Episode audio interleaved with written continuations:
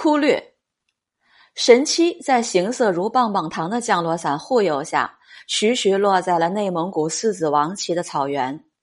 此地处在内蒙古中部，平坦开阔，沙质柔软，回回飞船回来，这里都是首选。沈老大到沈老七的太空飞行，每次都在进步。这次三个英雄完成了真正的太空漫步，从苏联人加加林首次飞向太空，到神奇凯旋。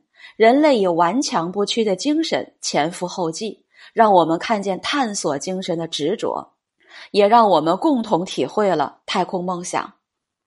唐代诗人李贺写过两首诗：“遥望齐州九点烟，一泓海水杯中泻。”这基本上是宇航员在外太空看地球的视角。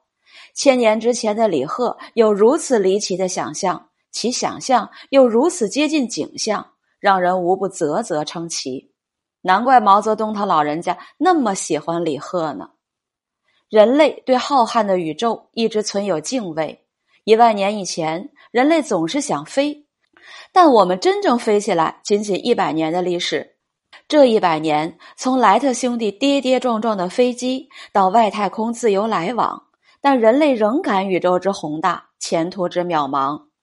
理论上。早晚有一天，人类可以移居宇宙，另辟乐土生存。但人类那时就真正获得幸福了吗？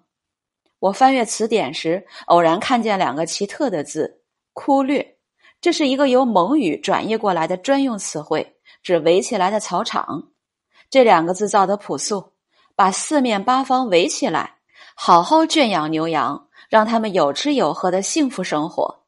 而地球本来就是人类的忽略，但人类不珍惜，一直觊觎外太空所不知的幸福，寻找下一个忽略。